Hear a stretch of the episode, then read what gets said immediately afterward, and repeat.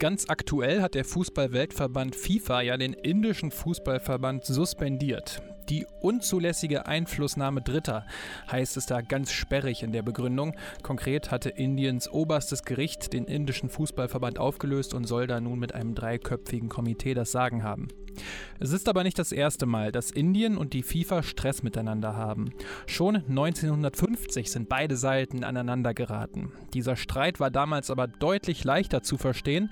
Und zwar ging es darum, dass Indien gerne barfuß bei der Weltmeisterschaft spielen wollte und die FIFA diesen Wunsch nicht zugelassen hat. So lautet zumindest der Mythos. Aber was ist dran? Das hier ist die Geschichte davon. Yeah Fußball, der Podcast mit Daniel Kultau.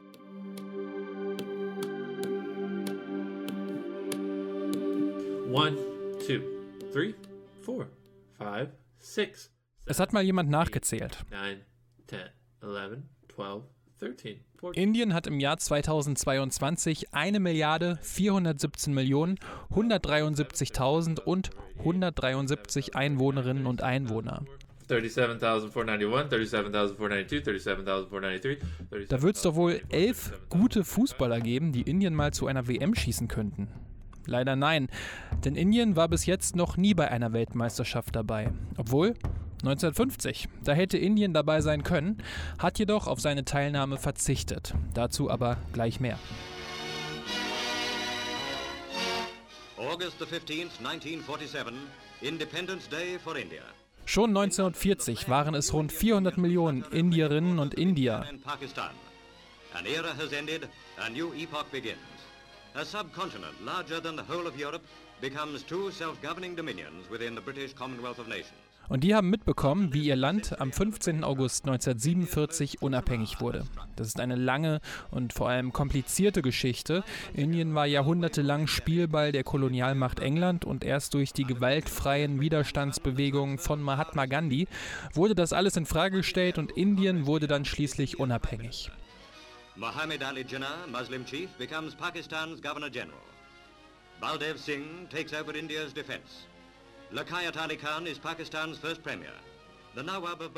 Das fasst diesen gesamten Prozess und alles, was daraus folgte, natürlich nicht im Ansatz zusammen. Da gibt es aber auch andere Podcasts und Artikel von Expertinnen, die sich damit viel besser auskennen als ich. Wichtig daran ist nur, dass die britische Kolonialherrschaft auch den Sport nach Indien brachte, zum Beispiel Hockey oder Cricket. Es gab zwar schon rund 3000 Jahre vor Jesus erste Stockschlagspiele in Indien, aber von den Briten haben sich die Inder einiges abgeschaut und den Sport weiter verfeinert. Und das hat dann ja auch dazu geführt, dass Indien die große Weltmacht im Hockey und auch im Cricket wurde.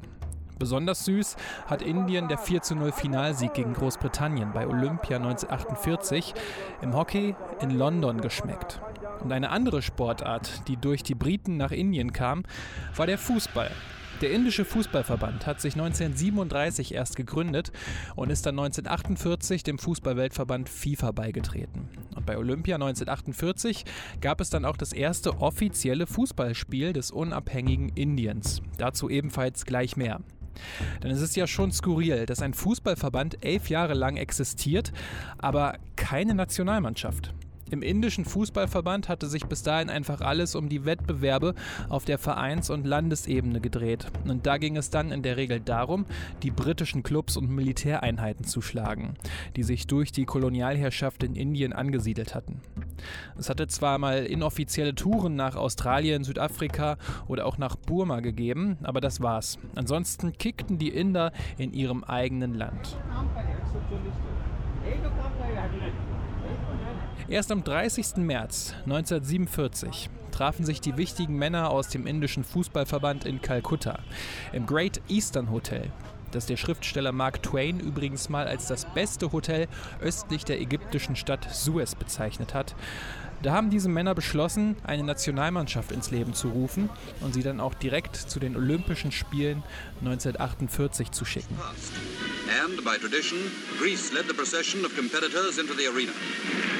Doch bevor es zur Eröffnungsfeier ging, gab es im April 1948 ein Trainingslager für 40 ausgesuchte Spieler in der indischen Stadt Shillong. Und dann die Frage, wie man überhaupt nach London kommen sollte. Denn solche Trips waren damals mehr als teuer und nicht jedes Land konnte sich sowas leisten. Dank des indischen Fußballverbands und finanzieller Hilfe aus der Politik konnte Indien die Reise aber antreten und an den Olympischen Spielen 1948 im Fußball auch teilnehmen.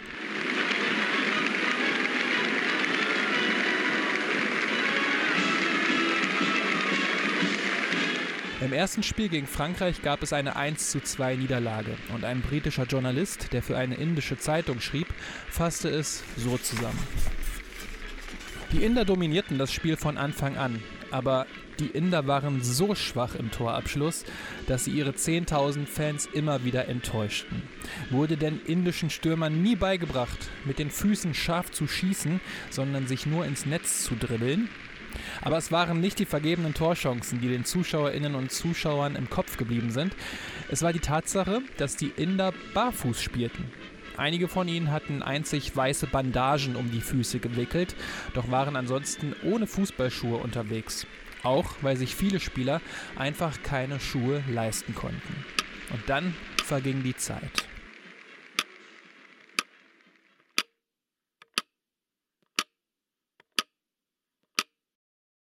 Zwei Jahre später war es Zeit für die WM 1950 in Brasilien. Als Gastgeber war Brasilien gesetzt und auch der aktuelle Weltmeister Italien war dabei.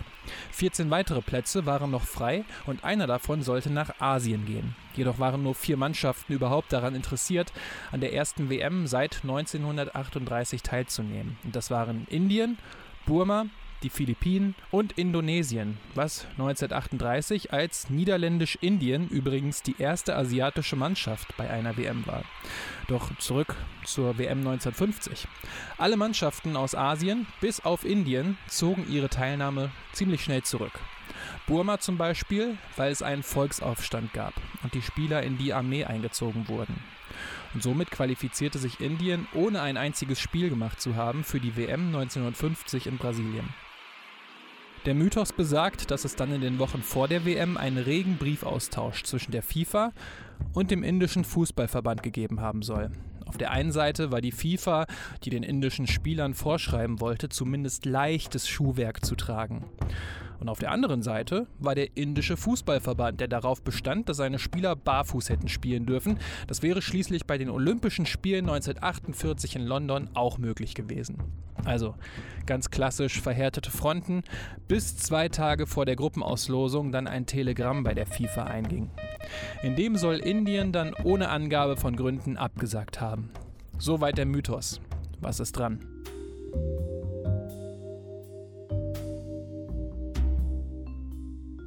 Zuerst einmal die WM 1950, die fand in Brasilien statt. Und das war für die damalige Zeit kein leicht zu erreichendes Ziel. Die Türkei, das hatte ich ja in der vergangenen Episode schon erklärt, musste deswegen auch seine Teilnahme 1950 absagen. Für Indien war schon der Trip zu Olympia 1948 nach London eine große Herausforderung. Und so hält sich auch bis heute das Gerücht, dass Indien deswegen seine Teilnahme bei der WM 1950 abgesagt hätte. Doch auch das scheint falsch zu sein, denn den Großteil der Reisekosten hätte in diesem Fall die FIFA übernommen. Schließlich hätte es sonst kein Team aus Asien bei der WM gegeben. Und so kam es dann ja auch. Es gab kein Team aus Asien. Die Lösung kommt von, Entschuldigung jetzt schon mal für die Aussprache, Kaushik Bandipradai dem Mitherausgeber der Zeitschrift Soccer and Society. Dieser beschrieb es in der indischen Sports Illustrated mal so. Eine sorgfältige Untersuchung zeigt, dass unter den offensichtlichen finanziellen Schwierigkeiten, die als Grund für den Rückzug angegeben wurden, das ungewöhnliche Versäumnis des indischen Fußballverbands lag, die Bedeutung der Teilnahme an der WM 1950 einzuschätzen. Trotz der Zusicherung des Organisationskomitees einen Großteil der Tourkosten zu tragen. Sprich, der indische Fußballverband hat die WM 1950 einfach für zu unwichtig gehalten. Sailen Mana hat diese Behauptung bestätigt. Mana war einer der barfuß spielenden Fußballer von Olympia 1948, einer der besten Verteidiger der indischen Fußballgeschichte und langjähriger Kapitän der indischen Nationalmannschaft. Der indische Fußballverband hatte Sailen Mana im Jahr 2000 sogar zum indischen Spieler des Jahrtausends gekürt. Und Mana sagte der Sports Illustrated damals, wir hatten damals keine Ahnung, was es mit der Weltmeisterschaft auf sich hatte. Wären wir besser informiert gewesen, hätten wir von uns aus mehr Initiative gezeigt. Für uns waren die Olympischen Spiele das Maximum. Es gab für uns einfach nichts Größeres. Und weiter sagte er, dass es in den damaligen Diskussionen zu keinem Zeitpunkt um das Problem des Barfußspielens gegangen wäre. Zum damaligen Zeitpunkt hatte die Fußball-WM noch lange nicht den Status, den sie heute hat. Und viele asiatische Mannschaften waren nicht mal an der Qualifikation interessiert. Und nachdem auch noch die anderen drei Mannschaften, Burma, die Philippinen und Indonesien, zurückgezogen hatten, machte das für den indischen Fußballverband den Eindruck, dass dieses Turnier nicht den Stellenwert hatte, um die Mannschaft dafür um den halben Globus zu schicken. Ein Versäumnis, was erst in den nächsten Jahrzehnten so richtig sichtbar wurde.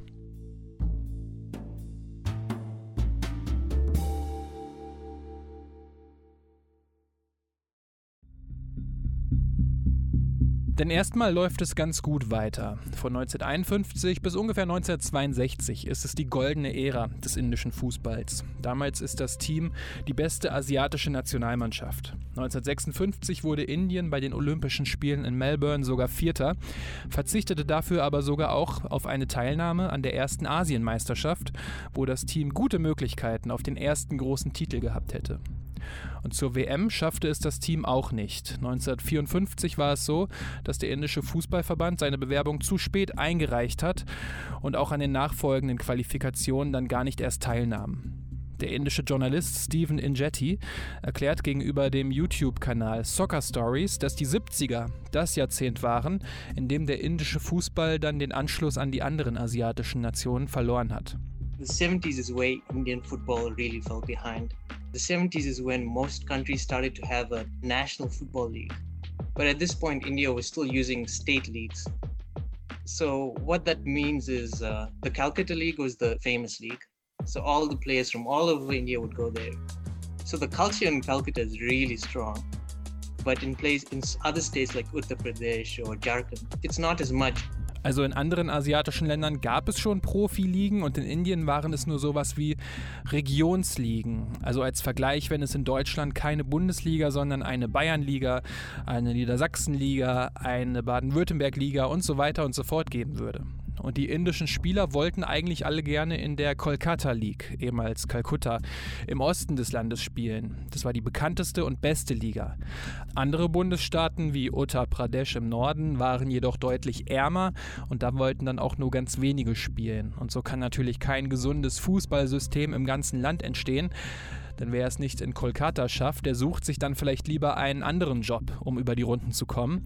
Schließlich ist Indien auch heutzutage eines der Länder, in denen die Lücke zwischen den Reichsten und den Ärmsten so groß ist wie kaum in einem anderen Land. 2021 war die sogenannte Poor Rich Gap nur in Südafrika und China größer.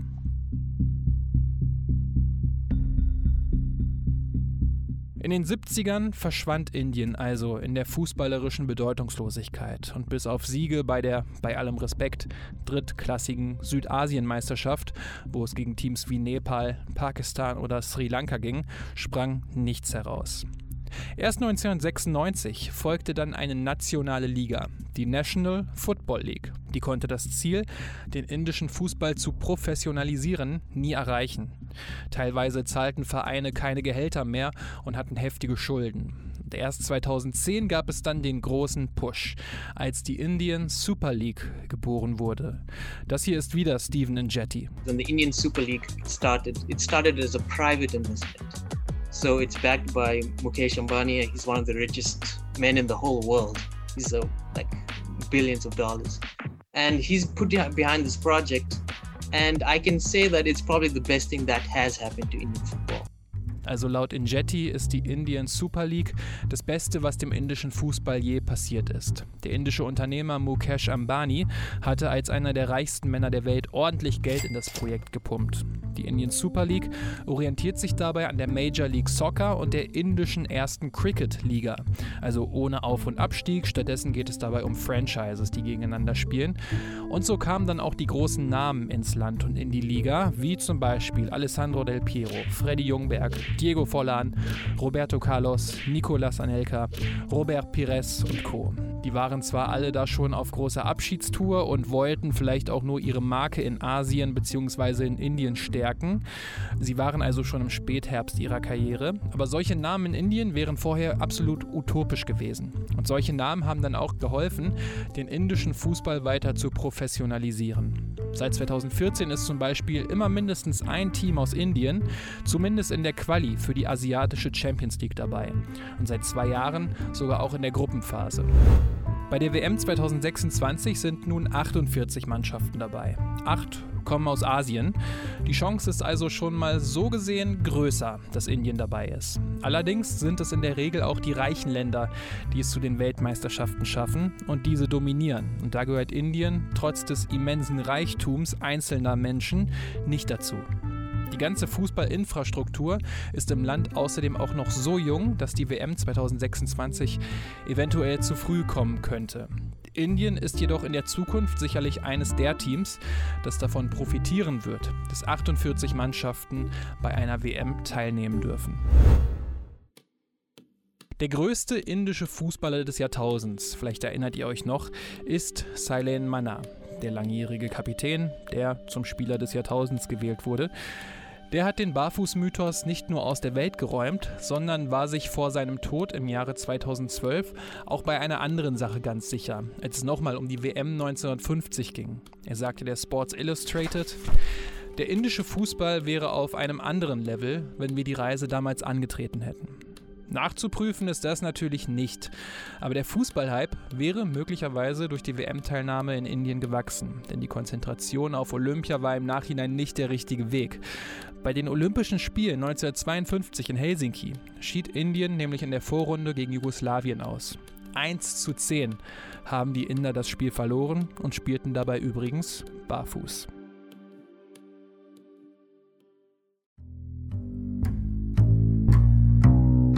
So, das war die Geschichte rund um den Mythos um Indien, die WM 1950 und das angebliche Barfußproblem.